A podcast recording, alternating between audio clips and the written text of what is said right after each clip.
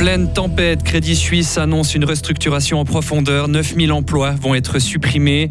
Boire un petit verre de goutte à la fin d'un repas, une tradition qui s'est un peu perdue. Les distilleries ont dû s'adapter.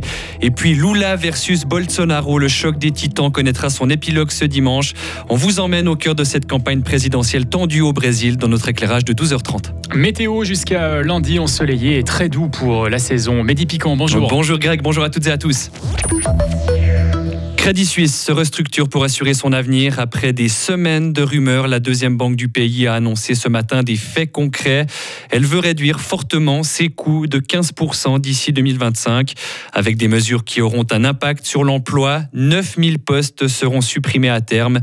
Mais comment en est-on arrivé là? Douchan Isakov est professeur de finance à l'Université de Fribourg.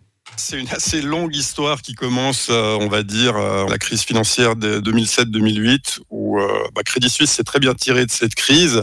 Il n'a pas dû être sauvé par la Confédération comme UBS, et donc ils ont un peu continué sur le même modèle depuis. Et malheureusement, depuis quelques années, ils ont fait des très mauvais choix en termes d'investissement qui ont généré des pertes importantes, on va dire année après année. Et c'est pour ça qu'on est arrivé gentiment à cette situation. Il y a eu de toutes sortes de problèmes aussi qui se sont ajoutés des problèmes de gestion, de gouvernance d'entreprise. Il y a eu beaucoup de changements euh, au sein de la direction même de la banque qui étaient pour preuve que les choses n'allaient pas bien. Donc voilà, c'est un enchaînement, je dirais, de choses et de mauvais choix en termes de gestion de la banque qui ont conduit à cette situation. Et Crédit Suisse a perdu plus de 4 milliards de francs lors du troisième trimestre de l'année, un montant largement supérieur aux prévisions. Presque un retour à la normale pour la production de miel en Suisse. Après les très mauvais résultats de 2021, la récolte a retrouvé des niveaux presque habituels. Les apiculteurs ont prélevé en moyenne 24 kilos par colonie contre 7 seulement l'an dernier. Et les plus grandes quantités de miel ont été récoltées dans les cantons de Vaud, Fribourg et du Jura. Dans le canton de Fribourg, le parking de la BCF Arena ne sera pas opérationnel avant septembre 2023. On l'apprend aujourd'hui. La ville de Fribourg explique qu'une expertise externe a permis de trouver une solution pour débloquer le dossier qui a deux ans de retard maintenant. Les travaux qui doivent corriger les défauts constatés en 2021 prolongeront le chantier jusqu'à août prochain. Le parking ne sera donc pas prêt, ne sera donc prêt que pour la prochaine saison de Fribourg-Gotteron. Les frais supplémentaires sont estimés à un peu plus d'un million de francs. Ils seront pris en charge par les parties concernés et leurs assureurs, mais pas par la ville de Fribourg. Le digestif en fin de repas à Mont-la-Côte. Depuis plusieurs décennies, les producteurs d'eau de vie constatent une érosion de la consommation. Conséquence, les distilleries ont dû s'adapter à cette évolution. Aubry, la distillerie Morard, créée dans les années 70, a dû diversifier ses produits. Écoutez, Valentin Pugin, l'un des associés de l'entreprise. Maintenant, on a l'eau de vie, mais après, on a aussi des vinaigres. Mais le plus important dans la distillerie aujourd'hui, c'est le vin cuit chinois. Si on n'avait pas le vin cuit, je pense qu'il y aurait peut-être plus de distillerie. Le 70%, c'est le vin cuit, puis le 30 dernier, c'est un peu l'eau de vie. Au niveau du chiffre d'affaires, ouais. On essaye de se diversifier. Donc là, prochainement, euh, au mois de novembre, on va sortir euh, un nouvel alcool d'une édition limitée à l'occasion de nos, nos ouvertes. Puis je pense qu'après, au niveau des prochaines années, une envie de retourner un peu dans le jus de pomme artisanal, le refaire vraiment à la distillerie. Euh, dans les années 80, ils faisaient le, jus de pomme ici. Mais maintenant, c'est vrai qu'on traite avec une grosse société. Mais les gens comprennent aussi qu'on ne peut pas tout faire euh, pendant la, saison des fruits. Et les portes ouvertes à la distillerie Morard auront lieu le samedi 12 novembre au Brie à l'occasion de la journée nationale des distillateurs. Ils font partie du euh, patrimoine à préserver et valoriser. L'État de Fribourg vient de publier un inventaire qui rassemble près d'une centaine de lieux témoignant de la diversité géologique du canton.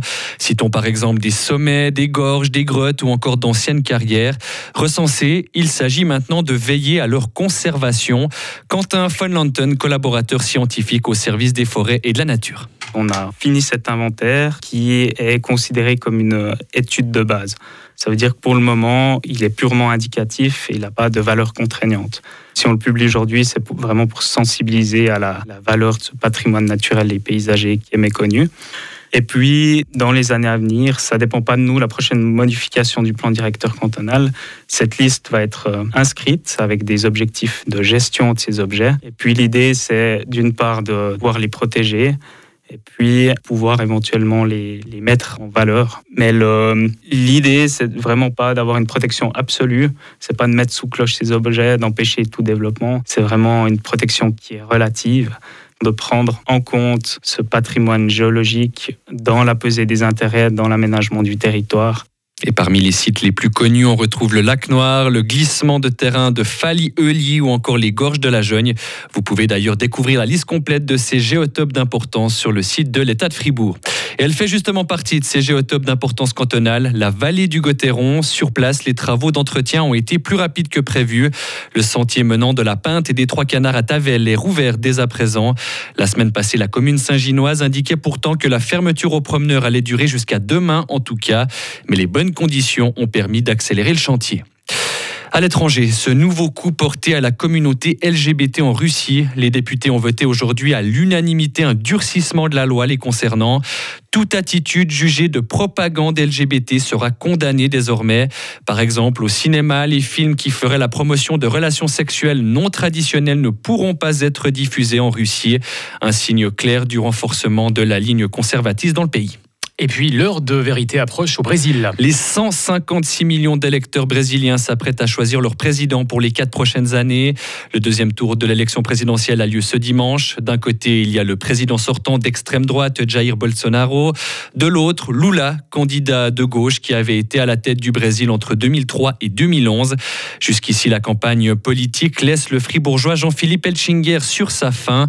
Il est installé dans le nord-est du Brésil que je peux dire de la campagne jusqu'à maintenant, c'est que ni un candidat ni l'autre sort vraiment du lot car ils ont juste fait une chose, c'est s'insulter, se traiter de voleurs, se traiter de d'ex-prisonniers, mais jamais aucune proposition de programme et autres, vraiment uniquement des invectives et des insultes.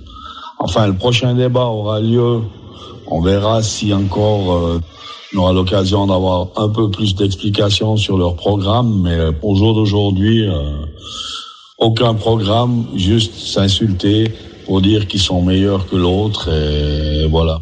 Le prochain et dernier débat télévisé, justement, aura lieu demain soir.